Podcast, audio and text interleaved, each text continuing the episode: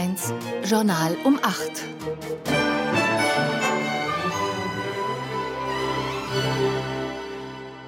Mit Lorenz im Journalstudio. Heute ist Sonntag, der 3. März. Guten Morgen. Das sind einige unserer Themen.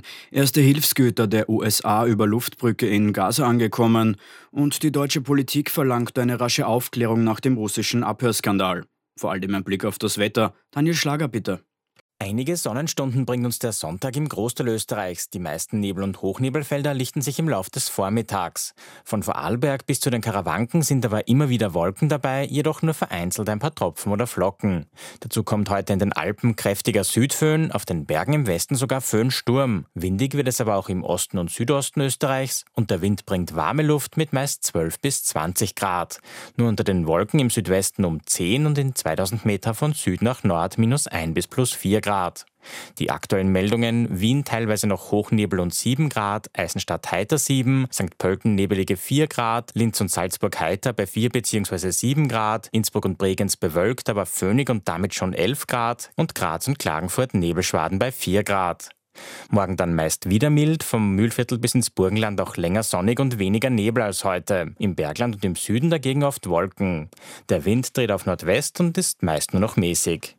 Die USA haben die Luftbrücke in den Gazastreifen eröffnet. Weitere Abwürfe von Hilfsgütern sind geplant. Auch die indirekten Verhandlungen über eine Feuerpause sollen heute weitergehen. Verena Sophie Meyer.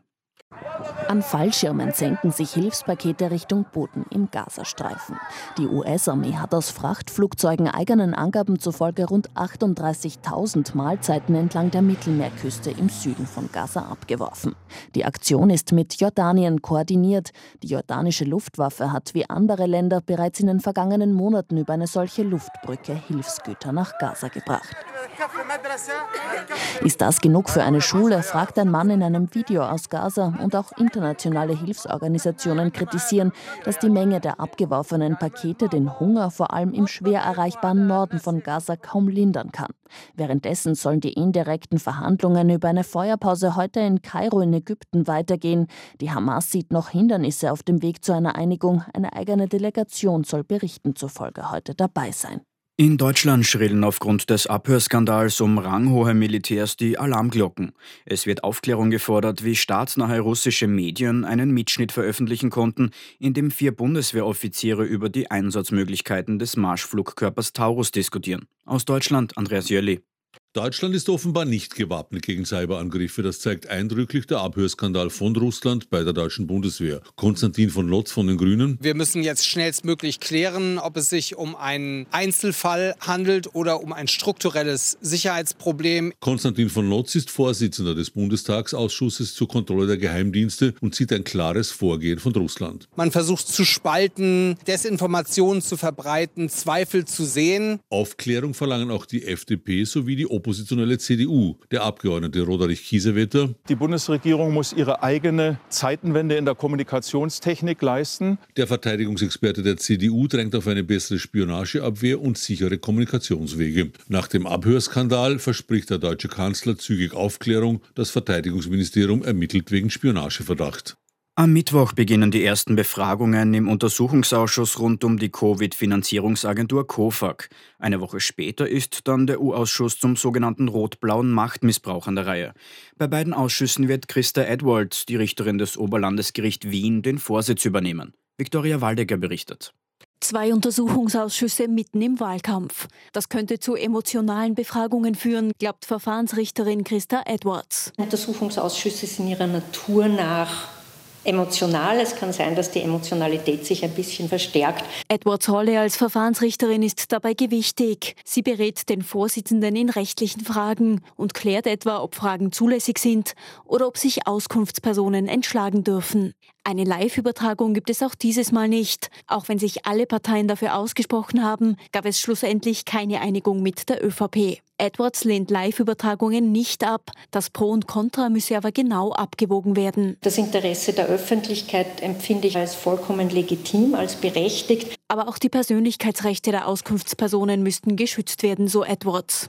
In der Schweiz wird heute über eine 13. Pension abgestimmt. In der Vergangenheit sind solche Forderungen stets abgelehnt worden. Diesmal allerdings könnte der Vorschlag von Gewerkschaft und linken Parteien eine Mehrheit finden. Aus der Schweiz Marion Flatzmeser. Auf der Straße, im Internet und über Kurznachrichtendienste so heftig und emotional ist in der Schweiz schon lange nicht mehr für oder gegen eine Sache geworben worden. Die 13. Pension steht den Menschen zu, zwölf reichen fürs Leben nicht mehr, sagen die Befürwortenden. Die Jungen müssten die 13. Pension finanzieren, sagen die Gegner, womöglich durch Steuererhöhungen. Der Rücklauf bei der Briefwahl ist hoch, die Wahlbeteiligung dürfte demnach heute ebenfalls hoch sein. Das Thema bewegt. Erstmals könnte ein Vorschlag auf Ausbau des Sozialsystems in der Schweiz gegen den Willen der Regierung durchkommen. Laut Umfragen wird es ein äußerst knappes Rennen denn es müssen sich nicht nur über 50 Prozent der Abstimmenden für die 13. Pension aussprechen, sondern auch eine Mehrheit der Kantone. In Österreich ist im vergangenen Jahr deutlich weniger Wein produziert worden als 2022. Witterungsverhältnisse und natürliche Schwankungen in der Produktion haben die Ernte stark beeinflusst. Einzelheiten von Max Nichols. Laut Statistik Austria wurden im vergangenen Jahr rund 2,3 Millionen Hektoliter Wein produziert. Das ist um 8 Prozent weniger als im Jahr davor. Dabei ist das Minus bei Rotwein mit 15 Prozent deutlich größer als bei Weißwein mit 4 Prozent. Das größte Minus gibt es in der Steiermark. Dort ist die Produktionsmenge um 17 Prozent zurückgegangen. Der steirische Weinbaupräsident Stefan Potzinger ist aber trotzdem nicht beunruhigt. Es ist einfach so gewesen, dass äh, die Qualität sehr gut ist, aber die, die Mengenentwicklung äh, klein war. Aber wir haben äh, zum Beispiel im Jahr 2009, ohne dass besondere Vorkommnisse gewesen wären, eine noch einmal deutlich kleinere Ernte gehabt als im Jahr 2023. Das liegt alles im Bereich der natürlichen Schwankungsbreite bei Wein. Sagt der steirische Weinbaupräsident Stefan Potzinger. In Wien sorgt die überraschend angekündigte Teilschließung des Lorenz-Böhler Krankenhauses für Aufregung. Die Allgemeine Unfallversicherungsanstalt AUVA will Abteilungen aufgrund von Sanierungen in andere Spitäler verlegen. Stefan Holzmeister.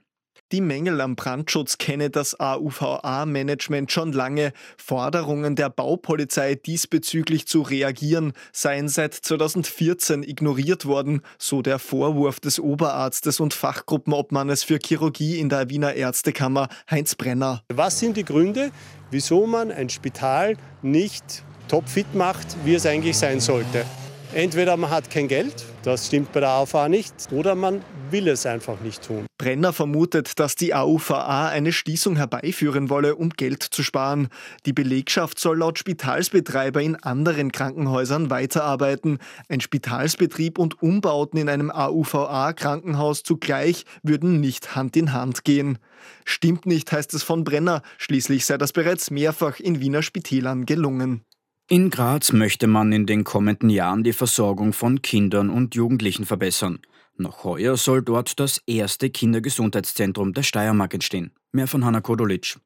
Die Kinderambulanzen arbeiten teilweise am Limit und auf lange Sicht soll das erste Gesundheitszentrum für Kinder die Ambulanzen entlasten, sagt der steirische Gesundheitslandesrat Karl-Heinz Kornhäusl von der ÖVP einfach auch aufgrund der erweiterten Öffnungszeiten. Ja, man geht da bis in die Abendstunden rein. Es wird möglich sein, auch am Wochenende da und dort eine Versorgung anzubieten. Ärztinnen und Ärzte sollen dort dann auch in Sachen Prävention arbeiten und zwar mit Personen aus anderen Gesundheitsberufen, also zum Beispiel aus der Physiotherapie oder aus der Ernährungsberatung. Es werden dort also nicht nur Akutfälle behandelt. Mittlerweile haben sich auch schon interessierte Kinderärztinnen und Ärzte gemeldet, so der Gesundheitslandesrat. Noch heuer soll das Gesundheitszentrum eröffnen. Abschließend noch zum Sport, wo im Skiweltcup der Schweizer Marco Odermatt weiterhin das Maß aller Dinge bleibt. Im neunten Riesentorlaufrennen der Saison sichert sich der 26-Jährige seinen neunten Sieg, Daniel Kulowitz.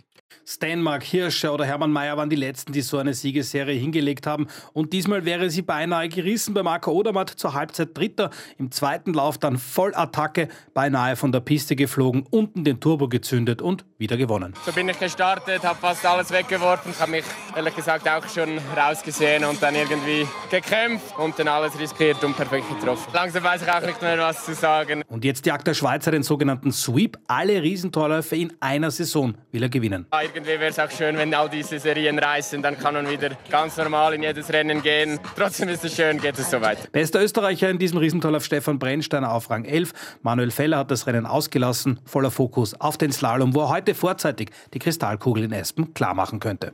Hat Daniel Kulowitz für uns berichtet. Das war das Morgenjournal mit Lorenz Wildner. Einen schönen Sonntag mit Ö1. Österreich 1 heute.